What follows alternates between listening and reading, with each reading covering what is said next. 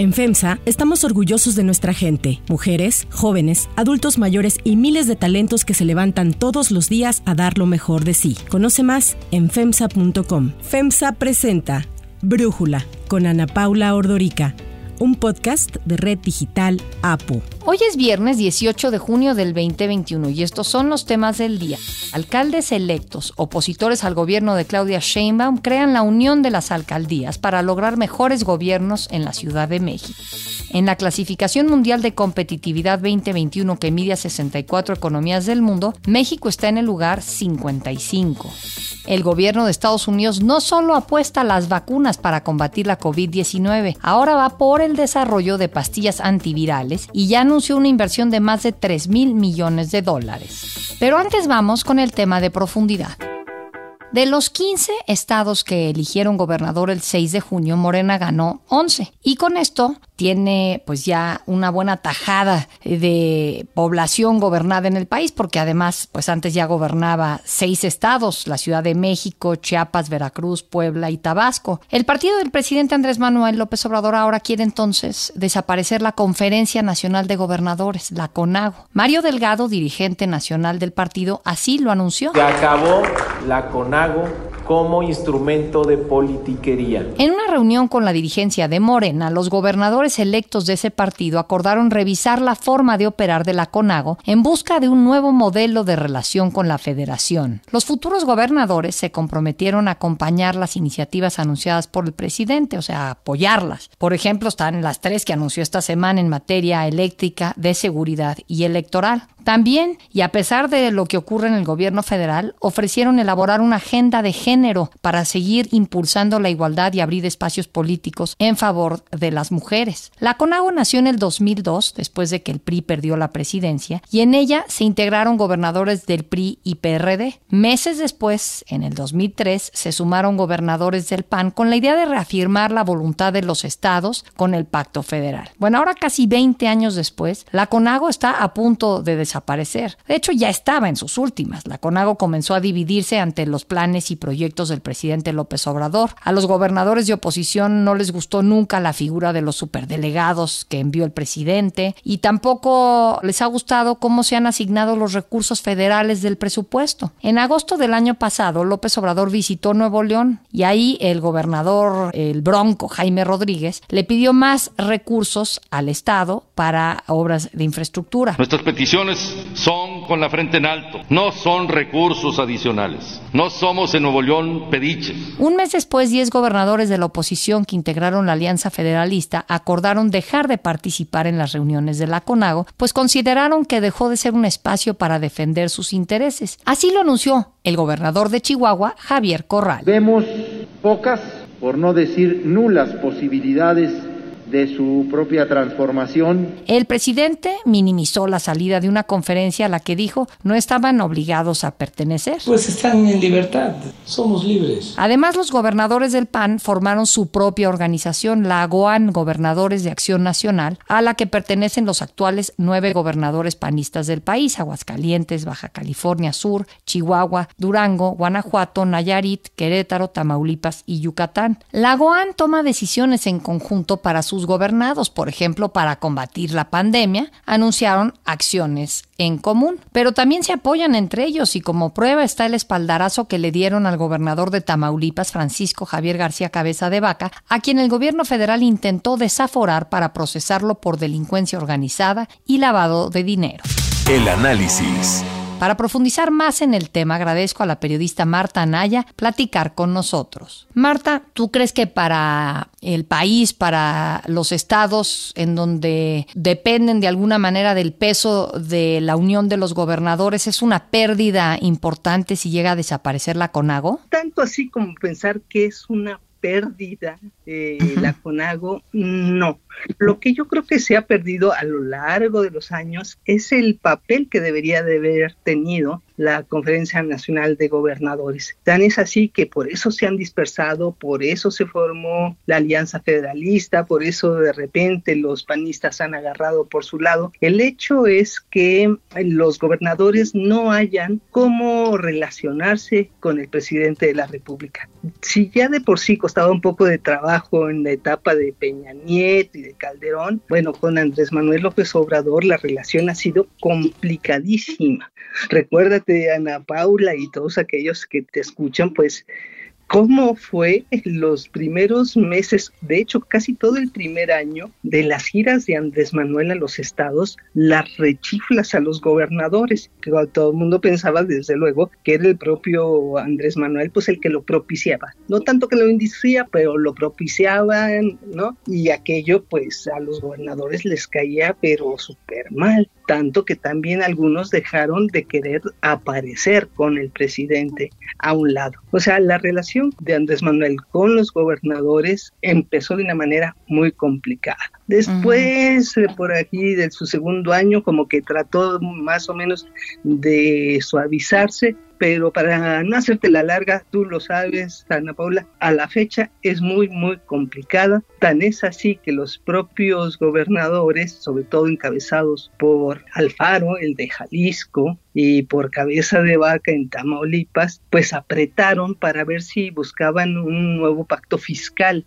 Y bueno, el presidente los mandó al diablo y han tenido encontronazos al punto pues de que uno está cerca pues ya de, de las rejas, casi casi la relación con Alfaro, bueno, es, durísima, se han golpeado muy muy fuerte. Entonces, que si desaparece la CONAGO per se, no es tanto el problema, porque te digo que ya prácticamente no existía. El problema es cómo se va a dar la relación con los gobernadores. Y bueno, ahí viene el punto. Si tú recuerdas, hace unos días, Enrique Alfaro, gobernador de Jalisco, en una entrevista con Reforma, habló precisamente de crear un nuevo bloque, no contra el presidente, sino para tratar de tener esa interlocución con López Obrador, para defender a sus estados, para defender el pacto federal. Y ni tardo ni perezoso, pues Mario Delgado, como bien lo mencionabas hace un rato, pues respondió de inmediato, ya somos mayoría y efectivamente ya tienen 17 de 32 estados para gobernar en unos cuantos meses en cuanto tomen posesión los nuevos gobernadores electos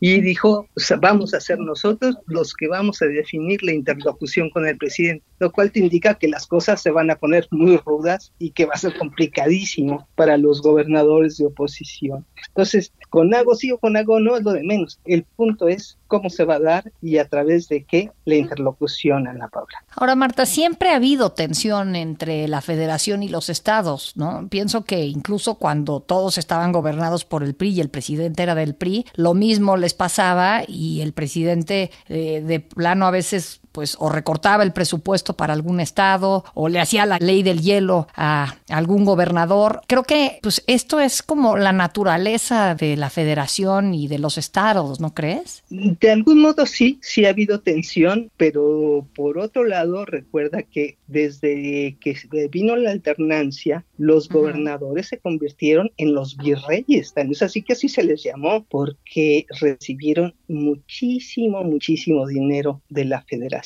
y entonces llegaron a tener mucho más poder, a veces hasta que sus propios dirigentes de partido, ¿no? Estando en la oposición. O sea, el trato no ha sido fácil, pero toda esa etapa de mediados del gobierno de Fox, luego Felipe Calderón y no se diga con Peña Nieto, pues fue la época de los grandes virreyes. Y para los priistas sobre todo, bueno, que el presidente no fuera del PRI, los convirtió a ellos pues en los grandes señores, ¿no? Eran los grandes caciques, los señores feudales realmente, y tuvieron un poder como nunca, nunca había tenido, por ejemplo, un gobernador en los tiempos del PRI y cuando el presidente era del revolucionario institucional. Entonces, sí ha habido tensiones, pero fueron, fueron los virreyes en toda esta etapa. Totalmente. Bueno, ahí tenemos el ejemplo de Veracruz y todos los escándalos que salieron en el gobierno de Javier Duarte, ¿no? Efectivamente. O de Borges, ahí en Quintana Roo. Quintana Roo. Bueno,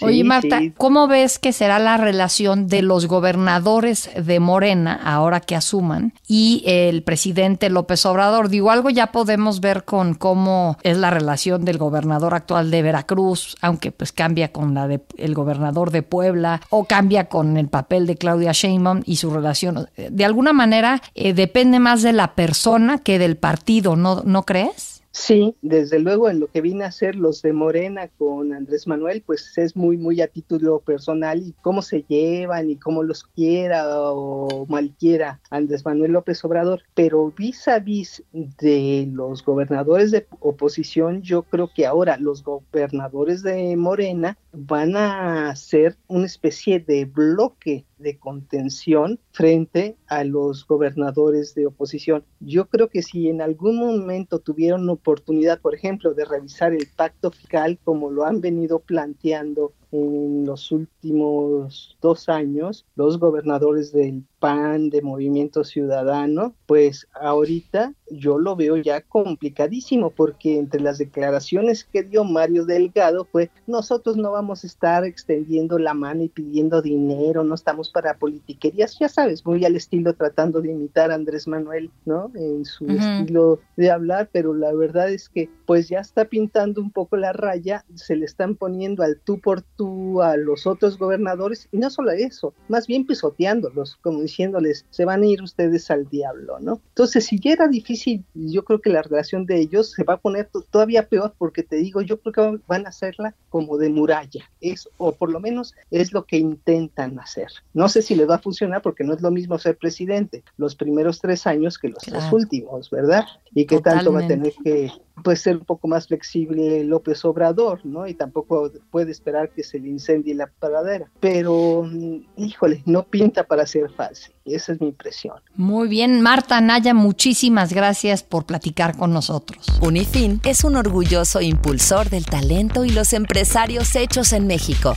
Brindamos asesoría y soluciones financieras para llevar a tu empresa al siguiente nivel. Unifin presentó el análisis. Unifin, poder para tu negocio. Hay otras noticias para tomar en cuenta.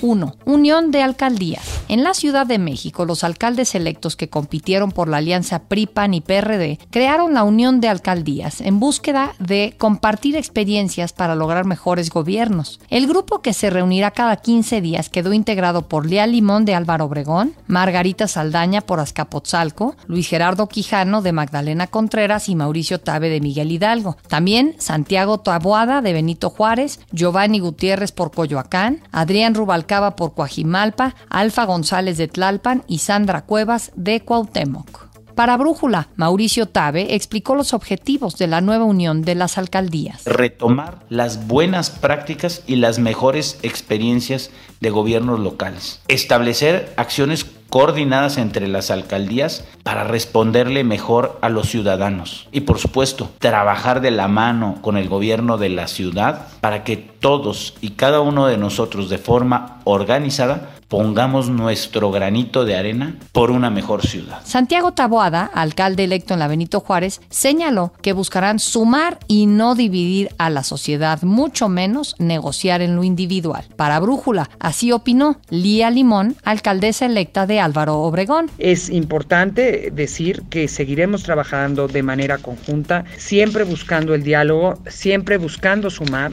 y siempre buscando trabajar en beneficio de las y los ciudadanos de cada una de nuestras demarcaciones. Queremos sin duda alguna trabajar de la mano del gobierno de la ciudad, pero también con la idea de que podamos marcar la pauta de gobiernos mejores y gobiernos diferentes y trabajaremos en ello. Vamos también a trabajar en conformar una sola imagen de gobierno para la una CDMX con la finalidad de que la ciudadanía pueda identificar estos gobiernos, así como trabajar en un solo esquema en materia, insisto, de seguridad para hacer de estas alcaldías las más seguras de la Ciudad de México. Esta unión queda abierta, es decir, que quedan abiertas las puertas para cualquier otro alcalde o alcaldesa que independientemente de su origen político se quiera eh, sumar y vamos todos juntos en la dinámica del diálogo y los acercamientos que se requieren con las autoridades, tomando en cuenta que quienes conformamos esta agrupación representamos prácticamente a la mitad de los ciudadanos y las ciudadanas de la capital del país. Y mientras la oposición se organiza, el presidente López Obrador ha optado por criticar a los electores de la Ciudad de México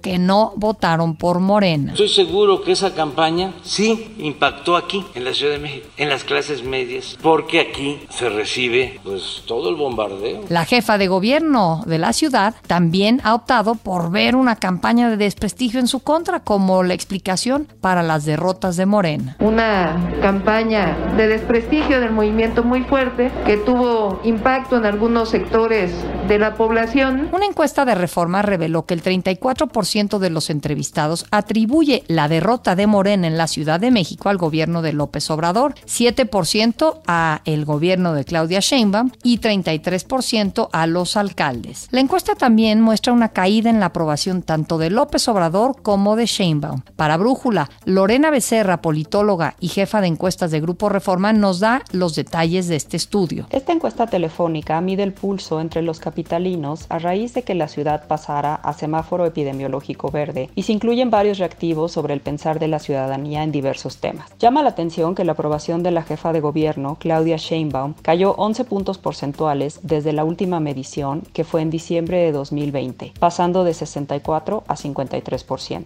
El porcentaje que la desaprueba actualmente es de 40%. El presidente López Obrador, en general, ha tenido niveles de aprobación menores que la jefa de gobierno entre los residentes de la Ciudad de México, pero en este momento el porcentaje que lo desaprueba supera al porcentaje que lo aprueba, 53 contra 42. Con respecto a la medición de diciembre, también aumentó el porcentaje que nos dice que ha empeorado la violencia, la inseguridad, la presencia del crimen organizado y el narcomenudeo en la demarcación en los últimos 12 meses. 2. Caída en competitividad. México retrocedió del lugar 53 al 55 en la clasificación mundial de competitividad 2021, que incluye a 64 países. De acuerdo con el Instituto para el Desarrollo Gerencial, esta caída en la competitividad del país se debió al bajo nivel de eficiencia del gobierno, al desplome del PIB, a un mayor desempleo, al crecimiento del déficit fiscal, así como la menor inversión en investigación y desarrollo. Para Brújula, este es el análisis de Luis Miguel González, director editorial del Economista. Este ranking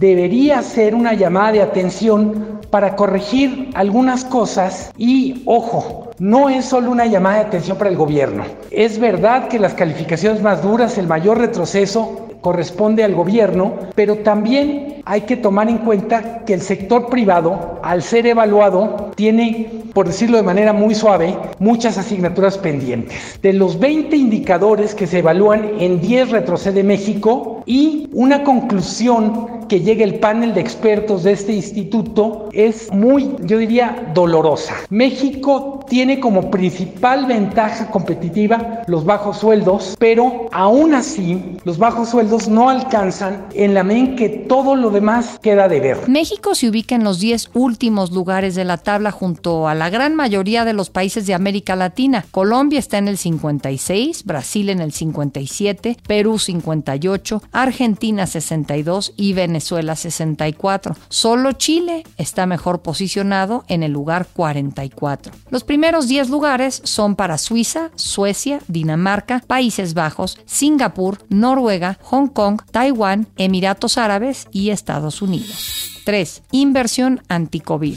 Para combatir la pandemia de la COVID-19, el gobierno de Joe Biden no solo le apuesta a la vacunación masiva, también al desarrollo de tratamientos a base de pastillas. El doctor Anthony Fauci, principal experto en enfermedades infecciosas de Estados Unidos y asesor del presidente Biden, anunció la inversión de 3.200 millones de dólares como parte de un nuevo programa antiviral para pandemias que busca desarrollar medicamentos tipo el Tamiflu para la influenza, pero en contra del SARS-CoV-2. The Biden administration announced their investment of $3.2 billion from the American Rescue Plan as part of the COVID-19 antiviral development strategy. Las pastillas contra la COVID-19 que se utilizarían en las primeras etapas de la infección están en pleno proceso de desarrollo y podrían comenzar a ver la luz a finales de año, mientras se completan los ensayos clínicos que por el momento pues no han tenido los mejores resultados. Sin embargo, se espera que el financiamiento del gobierno acelere los estudios y dé un apoyo adicional a la investigación, desarrollo y fabricación del sector privado, como ocurrió en el tema de las vacunas. El apoyo de Fauci a la investigación de pastillas antivirales tiene que ver con su propia experiencia, pues desde hace 30 años apoyó investigaciones que lograron las primeras pastillas contra el VIH. Yo soy Ana Paula Ordorica. Brújula lo produce Batseba Feitelson. En la redacción, Elizabeth Rangel. En la coordinación, Christopher Chimal. Y en la edición, Omar Lozano. Yo los espero el lunes con la información más importante del día. Que pasen un muy buen fin de semana.